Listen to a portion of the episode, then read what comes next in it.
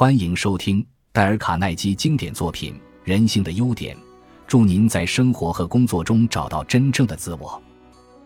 第二十二章：不让批评之剑重伤你，凡事尽力而为，然后撑起那把旧伞，避开非难之雨，以免它从后颈顺流而下。有一次，我访问美国海军陆战队最多彩多姿的少将斯梅德利·巴特勒少将，他是公认的目光锐利。被称为“地狱魔鬼”，还记得他吗？他告诉我，他年轻时急切想要成名，渴望给每个人留下良好的印象。那个时候，只要有一点点批评，都会令他很难过。不过，他承认三十年的海军陆战队生活把他磨练得坚强多了。他说：“我曾被人批评得像条狗，蛇或臭鼬，也被诅咒专家诅咒过。所有英文词汇中最不堪入耳的字眼。”我都被人骂过，现在听到有人骂我时，连头都懒得回。巴特勒对批评可能太无动于衷了，不过我们大多数人却又把他看得太过严重。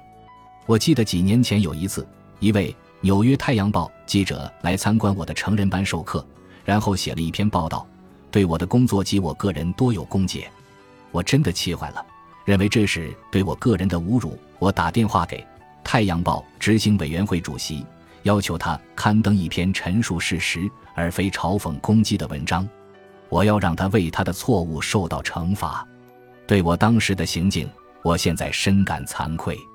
我现在才了解，一半的读者可能根本没看到那篇文章，阅读到的另一半读者也会抱着随意的心情看它。看过的读者中，又有一半会在几周内忘得一干二净。我也了解到，没有人真正关心别人的事，因为他们只想到自己。从睁开眼到上床，他们关切自己轻微的头痛，只怕比关切你我的死讯还要多。即使有人骗了我们，出卖了我们，在背后捅了我们一刀，被最亲近的密友背叛，让我们也不要坠入自怜的深渊。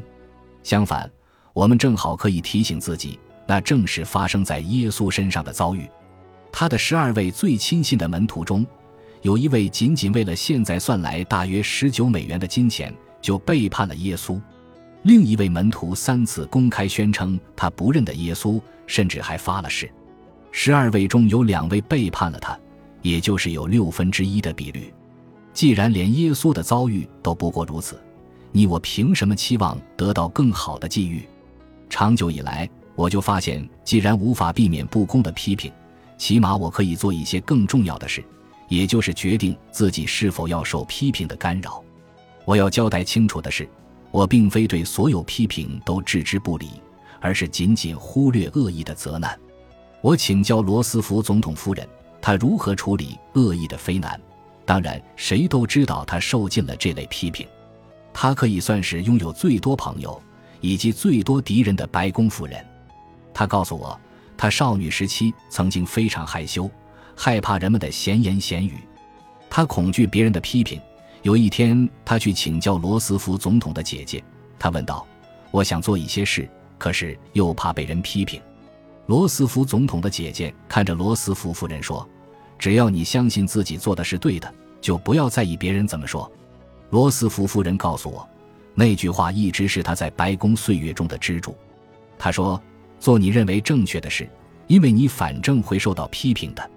你会因为做了某些事被骂，也会因为什么都不做而被骂，结果都是一样的。这就是他的忠告。已故美国国际公司 AIC 总裁曾接受我的访问，问到他对别人的批评是否敏感时，他说：“没错，我年轻时确实对别人的批评非常敏感。当时我渴望全公司的人都认为我是完美的。”如果他们不如此认为，我就会很烦恼。为了取悦第一个有反对意见的人，往往我会得罪另一个人，于是我又得安抚第二个人，结果搞得一群人都有意见。最后，我终于发现，为了避免别人对我个人的批评，我试图安抚的人越多，同时得罪的人也越多。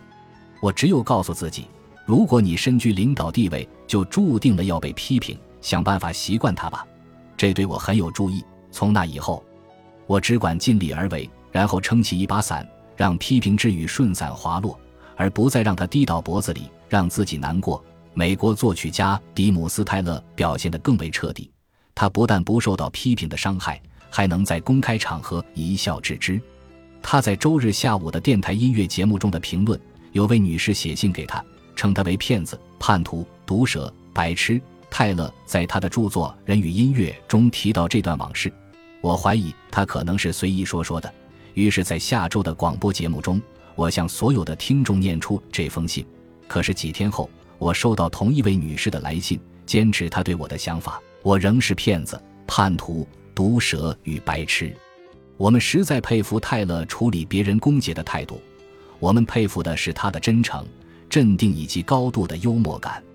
当查尔斯·施瓦布在普林斯顿大学向学生团体演说时，坦白提到他所学到的最重要的教训是钢铁厂中的一位德国老工人教他的。这个德国工人跟另一位钢铁工人卷入一场激烈的争辩，结果别人把他丢到了河里。当他到我办公室来时，满身都是泥泞。我问他到底说了什么，以致别人会把他丢到河里。他说：“我什么都没说。”只是一笑置之，施瓦布把这德国佬的话“一笑置之”当做做诱名。这句话对一个成为恶毒攻讦对象的人尤其正确。你回答别人会引起针锋相对，但你对一个一笑置之的人还能说什么呢？美国内战期间的林肯总统，如果没有学会不理会排山倒海的各种攻讦，恐怕他早就崩溃了。林肯应付恶意批评的方法已成为个中经典。麦克阿瑟将军把那段话挂在他的指挥总部办公桌上，丘吉尔同样有一份放在书房里。林肯是这么说的：“只要我不对任何攻讦做出反应，这件事就只有到此为止。我尽力而为，我将继续如此直到生命结束。到最后，结果证明我是对的，所有的责难都不具任何意义。